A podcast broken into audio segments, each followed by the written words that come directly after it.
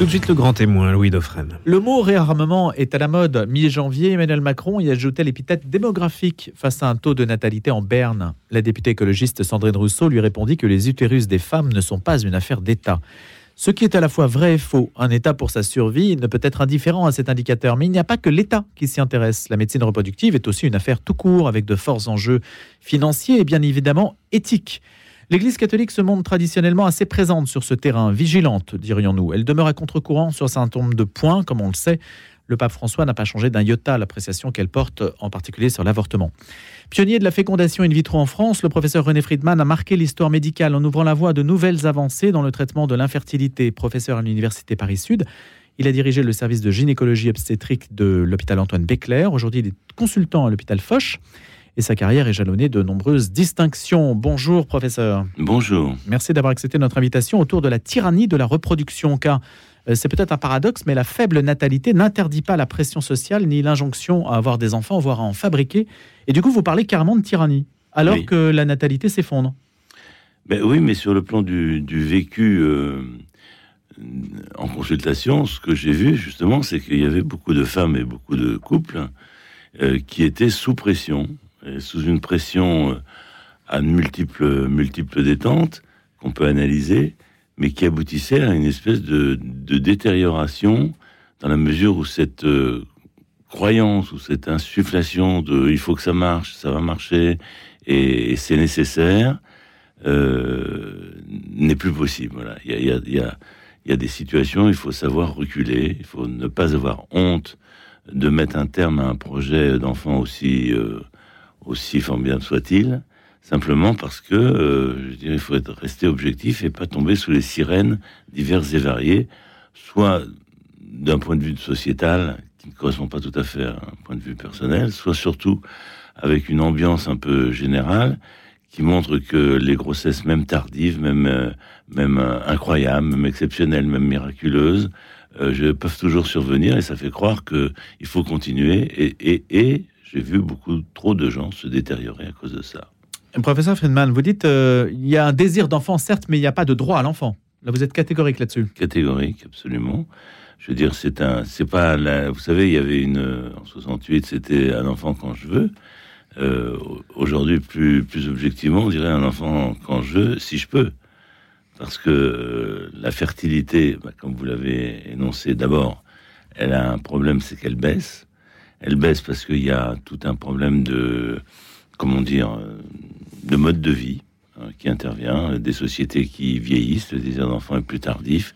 Euh, les sociétés sont enveloppées de toxiques, genre euh, tabac, alcool, euh, drogue, et divers et variés, qui ne favorisent pas la fertilité. La pollution chimique, vous estimez que c'est une priorité? La pollution chimique est, tout à fait néfaste dans ce domaine. On le sait, par exemple, avec les pesticides ou avec d'autres éléments de ce type, que c'est tout à fait néfaste. Donc il y a, si vous voulez, d'une part, une, une attitude qui est pour la venue au monde d'un enfant dans de bonnes conditions. Et quand je dis dans de bonnes conditions, c'est que je me perçois aussi qu'il y a beaucoup de réticence dans le mode de vie professionnel, euh, et parentale, la conjugaison, être parent et continuer à travailler, surtout pour les femmes, euh, n'est pas si simple. Donc il y a, y a, si vous voulez, pour favoriser euh, la venue spontanée et non pas médicale de, de grossesse, il y, a, des réformes sociétales à faire. Et puis il y a aussi à favoriser ben, la médecine qui, dans ce domaine, a encore beaucoup de choses à faire parce que on, a tellement de d'inconnus par exemple, euh, pourquoi est-ce qu'il y a tellement de fausses couches? Pourquoi est-ce qu'il y a tellement d'anomalies euh, dans la formation euh, hmm. de, l'individu? Donc, on a besoin. Qu'est-ce que c'est que l'endométriose dont tout le monde parle aujourd'hui, qui existait auparavant, mais là, d'un seul coup, ça devient le nec plus ultra de la dernière cause de l'infertilité. Il y a donc, si vous voulez, un travail médical pour favoriser l'ouverture et la proposition d'une prise en charge si elle est nécessaire il y a euh, la compréhension que le point fondamental qui fait baisser la fertilité, c'est l'âge de la femme. C'est très clair. Il n'y a pas la peine de tourner autour du pot, c'est comme ça. Je dirais, euh, la femme est ainsi faite. Là, c'est une différence entre l'homme et la femme, qu'on le veuille ou non. La femme, a ses ovaires qui s'arrête de fonctionner à 50 ans, 52 ans correctement, alors que l'homme, ce n'est pas le cas. Même si l'utérus peut encore accueillir des enfants en Alors, de bonnes l'utérus- conditions à cet âge-là. Voilà, l'utérus, comme vous le dites, est un organe très exceptionnel qui, lui, même à 70 ans, s'il est bien alimenté sur le plan hormonal, il peut tout à fait euh, jouer son rôle d'implantation et favoriser une grossesse. La première greffe de l'utérus, c'est récent. Alors, la toute première greffe, c'est pas si récent que ça. La toute première Mais greffe. celle pour qui a fonctionné sur, en 2015, il y a une date en 2015, hein, me semble-t-il. Oui, 2014. 2014. Mais euh, la toute première, c'est 1931 sur une. euh, Mais elle a échoué. elle a échoué. Voilà. Et il y a eu plusieurs qui ont échoué. La seule qui a réussi, c'est l'équipe suédoise, avec qui nous travaillons d'ailleurs à l'hôpital Foch avec euh, Jean-Marc Ayoubi, euh, pour avoir fait en France trois greffes et deux naissances. Euh, cette équipe, elle, est, elle se distingue de toutes les tentatives qui ont été faites auparavant parce qu'elle est scientifique. Elle a posé un problème, résolu un problème, posé un problème, résolu un problème chez l'animal pour avancer. Et ah, effectivement, il y a aujourd'hui à peu près 80 enfants qui sont nés de par le monde. Et les équipes se mettent sur la greffe d'utérus de plus en plus euh, en marche. Le dernier enfant, c'est Micha? Alors le dernier enfant, c'est le, la, la, la, la- la sœur de Micha, parce que Micha. Sœur de Micha. Oui, parce Déjà, que, donc. oui, parce qu'avec un utérus greffé, on peut avoir deux enfants consécutifs. Voilà. Donc ça, ça reste euh, effectivement assez miraculeux et assez beau. Alors justement, vous parlez de miracle, professeur Friedman. Quel est votre C'est la maison? Oui, oui, bien sûr. Et quel est votre, euh, votre état d'esprit? Parce qu'on vous sent dans cet essai euh, à, à la fois euh, réservé à l'égard de tous les hum, acquis que la science et la technique a pu engendrer, qui sont considérables. On, a changé d'époque à une manière, à une vitesse absolument folle. Et donc vous êtes à la fois fasciné et réservé. Réservé quant à l'usage qu'on pourrait faire de techniques euh, dont certaines sont embryonnaires, comme l'ectogénèse par exemple, et, mais qui sont un vieux rêve, hein, comme le fait de l'utérus artificiel, donc par exemple. Donc quel est votre état d'esprit et, le message que vous envoyez aux responsables qui, ont, qui doivent décider d'un point de vue éthique Alors, le message que je, enfin, ce que je ressens cas, c'est que beaucoup de choses ont été faites, vous l'avez dit, et permettent à des couples d'ob- d'obtenir ce qu'ils souhaitent le plus au monde, c'est-à-dire d'être parents et d'avoir un enfant. Et que ça, il faut le favoriser, bien entendu. Mais il faut pas le favoriser contre vents et marées ad vitam aeternam. C'est-à-dire qu'il y a un moment donné où, devant l'épuisement de ce désir qui n'aboutit pas, parce que vous savez, 50% des couples qui rentrent en fécondation in vitro, qui frappent à la Peuvent porte, renoncer. n'arriveront pas. C'est ça la réalité. Alors, c'est d'une part parce qu'on s'y prend trop tard, d'où le problème de l'âge que j'évoquais, d'où la nécessité de modifier, de faire une information et, et claire et nette, et, et- et de, de favoriser le travail et la parentalité. Donc ça, ça c'est un, premier point. Le deuxième point, c'est de regarder que il y a tout un tas de techniques nouvelles qui se pro- proposent euh, et qu'il faut être extrêmement critique parce que comme tout progrès, euh, ça a toujours des avantages, mais ça peut aussi avoir des inconvénients. Donc il y a, si vous voulez, un espèce d'équilibre et, et éviter de tomber dans tout est possible. Alors j'y vais de toute façon, je fais tout et n'importe quoi. Et puis de l'autre côté, euh, bien mesurer si, sur le plan éthique, puisque vous avez abordé la question, il n'y a pas quelque chose de délétère a, dont on est en train de participer. Alors, ce délétère, par exemple, c'est pour moi, dans mon analyse, c'est la gestation pour autrui. C'est-à-dire utiliser une autre personne à ses propres fins. Il peut y avoir jusqu'à quatre mères. Alors, il peut y avoir jusqu'à quatre mères. Oui, ça, c'est la réalité biologique d'aujourd'hui, puisque une femme peut donner euh, un ovule, une autre femme peut donner une partie de l'ovule, ce qu'on appelle les mitochondries, pour booster le premier. Une troisième peut implanter l'embryon obtenu dans l'utérus. Une quatrième peut l'élever. Donc, il y a une espèce de dissociation. Et c'est vrai d'ailleurs que cette dissociation entre la reproduction et la sexualité est quelque chose qui marque ces 50 dernières années. Euh, moi, j'avais, il se trouve que j'avais été invité en 86 au Vatican pendant trois jours avec euh, l'Académie scientifique pontificale pour discuter euh, de la fécondation in vitro. C'était avec, euh, à l'époque, c'était le cardinal Ratzinger. Et on avait passé trois, trois jours euh, très intenses euh, qui, malheureusement, de mon point de vue, n'avaient pas abouti. C'est-à-dire qu'il y a eu une, une condamnation de la fécondation in vitro qui reste euh, valable dans les textes, peut-être dans la pratique un peu moins, mais dans les textes quand même, parce que justement cette dissociation entre la sexualité et la reproduction. C'était le, dogme, si je puis dire. Voilà. Alors, ça aboutit à contraception non, à IVG bien sûr non, et voilà, il y a toute une ligne. Et, mais là, on, se heurte à des nouvelles technologies, comme vous l'avez évoqué, l'utérus artificiel, comme le clonage, comme la création artificielle de gamètes. Donc à chaque fois, est-ce que c'est délétère même si c'est un côté positif. Vous savez, c'est comme l'énergie atomique. L'énergie atomique, ben voilà, c'est la lumière euh, qui nous éclaire ce, matin, euh, mais c'est aussi, bien sûr, son pouvoir de destruction. Donc, toute avancée, et, regardez Oppenheimer euh, dans, le dernier film qui est sorti, voilà, on, ne peut pas ne pas se poser des questions tout en, tout en faisant et en poussant pour avancer d'un pas supplémentaire les obstacles de l'incompréhension ou de la non-réalisation du désir d'enfant. Est-ce que vous estimez, professeur Friedman, que l'Église a tout faux? Écoutez, non, j'estime pas. D'ailleurs, euh, je serais pas là sinon. ah bah peut-être que si, quand même. non, non, non. On va en discuter. Non, non, parce que je trouve qu'il y a une recherche, si vous voulez, de, de valeur morale d'abord. Et dans notre pays, euh, c'est important. Euh, maintenant, on peut ne pas être d'accord avec chaque point euh, ou la conception qu'il peut y avoir, en particulier la dissociation de la, sexualité et de la reproduction. Mais néanmoins, il y a une recherche du respect et de la dignité de l'humain. Et ça, cette euh, recherche-là, c'est le point commun sur lequel les, j'allais dire les grands esprits, non, dire les esprits éclairés euh, du 21e siècle doivent se rencontrer. alors après, on peut discuter du cas par cas. Je, reprends l'exemple de, l'histoire euh, quand on était au, Vatican. La discussion était euh, dissocier la reproduction de, la sexualité. Alors on disait, mais d'accord, mais si on on peut plus avoir des rapports avec une femme ménopausée puisqu'il n'y a plus de reproduction. Alors la réponse était oui, mais enfin il peut toujours y avoir un miracle. Regardez la Bible avec Sarah. Bon, c'est une réponse certes, mais on sait que dans la pratique on n'y est pas. C'est dans les rêves.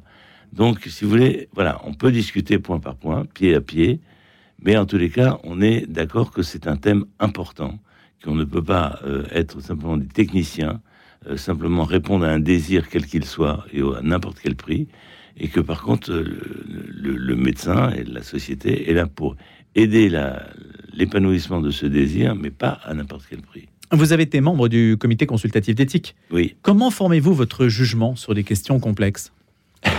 ben, En discutant, en essayant de, trouver justement ce qui évite, euh, euh, ce qui évite, comment dire, quelque chose qui va figer le, thème. Par exemple, euh, moi j'ai beaucoup apprécié, alors je sais qu'il y a d'autres personnes qui ont un point de vue différent, mais j'ai beaucoup apprécié la vision de qu'est-ce qu'un embryon humain, qui est quand même une question fondamentale.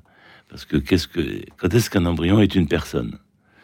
Et finalement, le comité euh, national d'éthique avait tranché à cette période-là en disant que c'était un potentiel d'être humain. C'est ça la définition officielle. C'était la question. Une potentialité de personne. Potentialité de personne.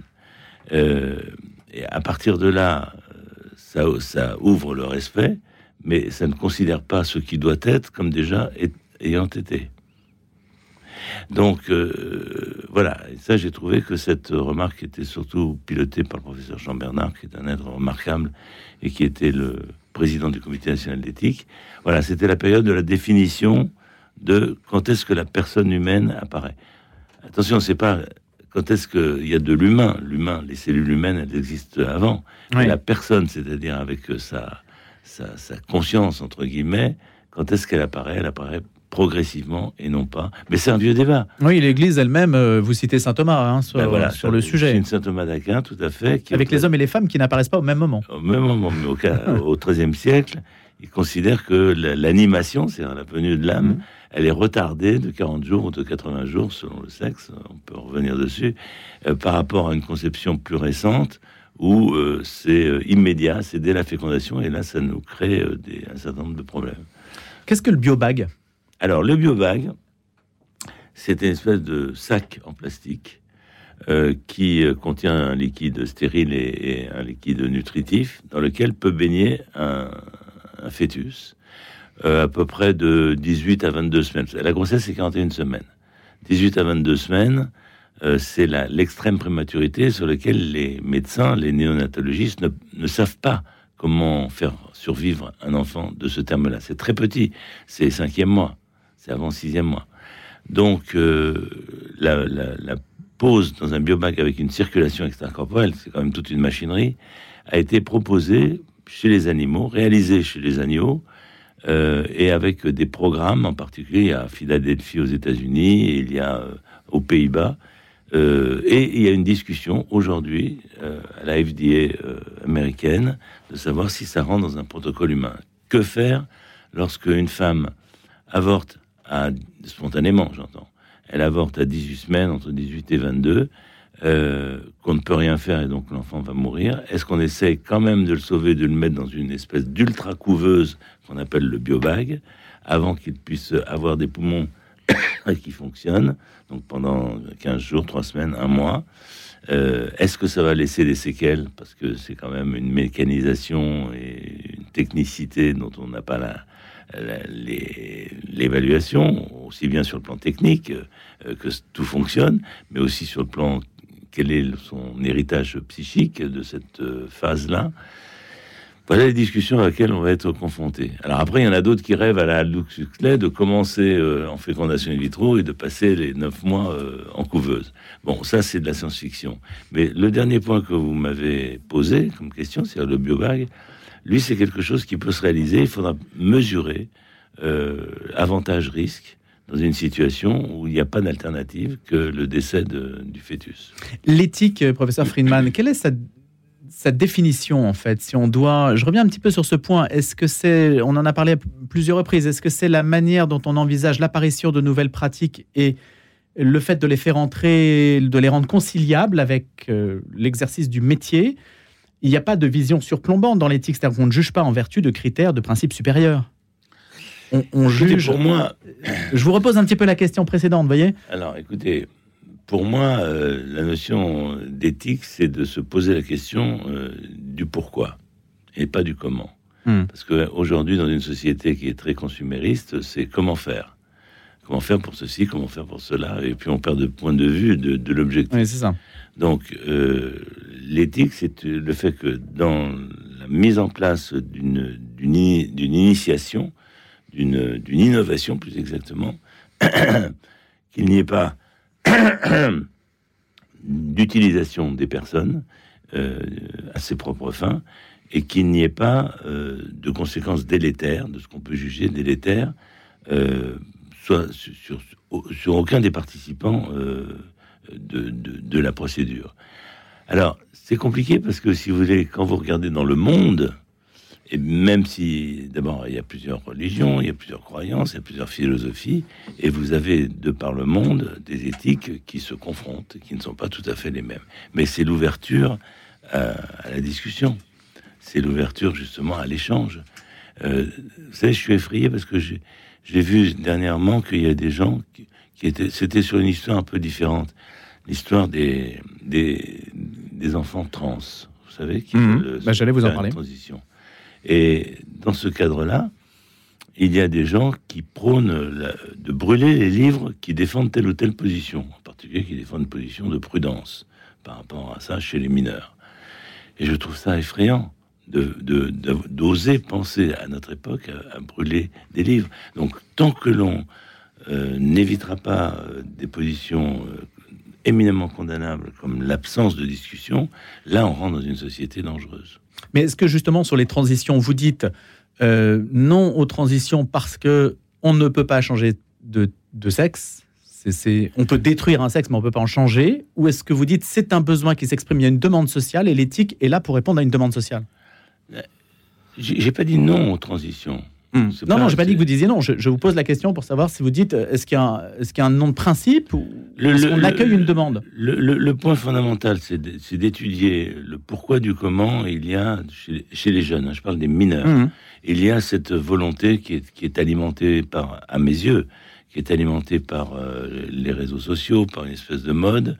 Euh, mais qui peut aussi correspondre à une véritable souffrance une véritable pathologie. Donc c'est simplement une proposition de discernement euh, et d'accompagnement et non pas de réponse euh, automatisée d'un traitement qui euh, pris sans, sans coup férir et sans réflexion. C'est ça le point. On devrait tous se retrouver là-dessus d'ailleurs. Ben, ce n'est pas le cas. Aujourd'hui, quel est le, le... Parce que vous parlez, vous concluez sur le clonage. On pensait que ce mot avait un petit peu vécu au tournant des années 2000 quand on a parlé de la de, de Dolly, vous savez. Mmh, bien sûr. Et en fait, ça, reste extrêmement présent quand même. hein. Bah, ça reste extrêmement présent parce que si vous voulez, par exemple, on prend les gamètes artificielles. C'est à partir du clonage qu'on peut créer des gamètes artificielles. Je m'explique. Euh, je prends une cellule adulte de, de, ma peau. Euh, je lui injecte, je fais court, hein, je injecte certains gènes et euh, qui, ce qu'on appelle les IPS. On va faire euh, revenir cette cellule adulte, on va la régénérer en cellule embryonnaire. De cette cellule embryonnaire, on a des cellules souches. Donc on recrée des cellules souches. Et à partir de là, il y a deux façons de faire. On a donc euh, des embryons avec des cellules souches, des néo-embryons. C'est pas véritablement des embryons, mais c'est quand même des, embryons. Si on le plaçait dans l'utérus, ça pourrait donner naissance à, un enfant, ce qui est interdit. Euh, si on le place pas dans l'utérus, ça peut donner des cellules souches qui peuvent former des gamètes. Et ces gamètes, donc, ça veut dire que les hommes qui n'ont pas de production de spermatozoïdes pourraient avoir leurs propres spermatozoïdes à partir de leurs cellules adultes régénérées. Donc c'est quand même une révolution médicale qui n'est pas inintéressante. Mais aussi, on aurait alors sous la main tout un système de, de, un lit euh, de, de formation euh, de spermatozoïdes quasiment anonymisé dont on pourrait euh, se servir avec telle ou telle caractéristique, telle ou telle euh, qualité entre guillemets qu'on désirerait à l'enfant qui serait obtenu. Donc ça ouvre, c'est toujours la même chose. Il y a des- un point positif, un point négatif. D'où la vigilance, d'où la, la- la- pour moi, euh, il faut avancer, il faut créer un nouveau, mais il faut savoir s'arrêter, il faut savoir évaluer. C'est ça le point fondamental. Et quel est, professeur Friedman, là, aujourd'hui, le- l'axe sur lequel, euh, si vous deviez avoir une seconde et une troisième vie, l'axe sur lequel vous aimeriez travailler Mais écoutez, paradoxalement, ça serait plutôt sur la prévention, c'est-à-dire sur euh, comprendre euh, quels sont les mécanismes qui entraînent. euh, Je, suis frappé par le fait que 20% des, des grossesses se terminent par des fausses couches.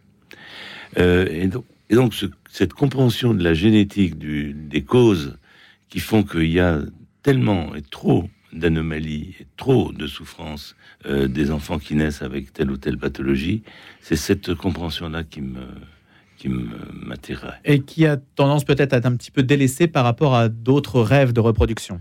C'est-à-dire que, d'une part, parce que c'est moins immédiat et que c'est plus difficile, euh, et que c'est même très difficile parce que on commence à utiliser les outils techniques de la génétique, mais aussi de l'immunologie.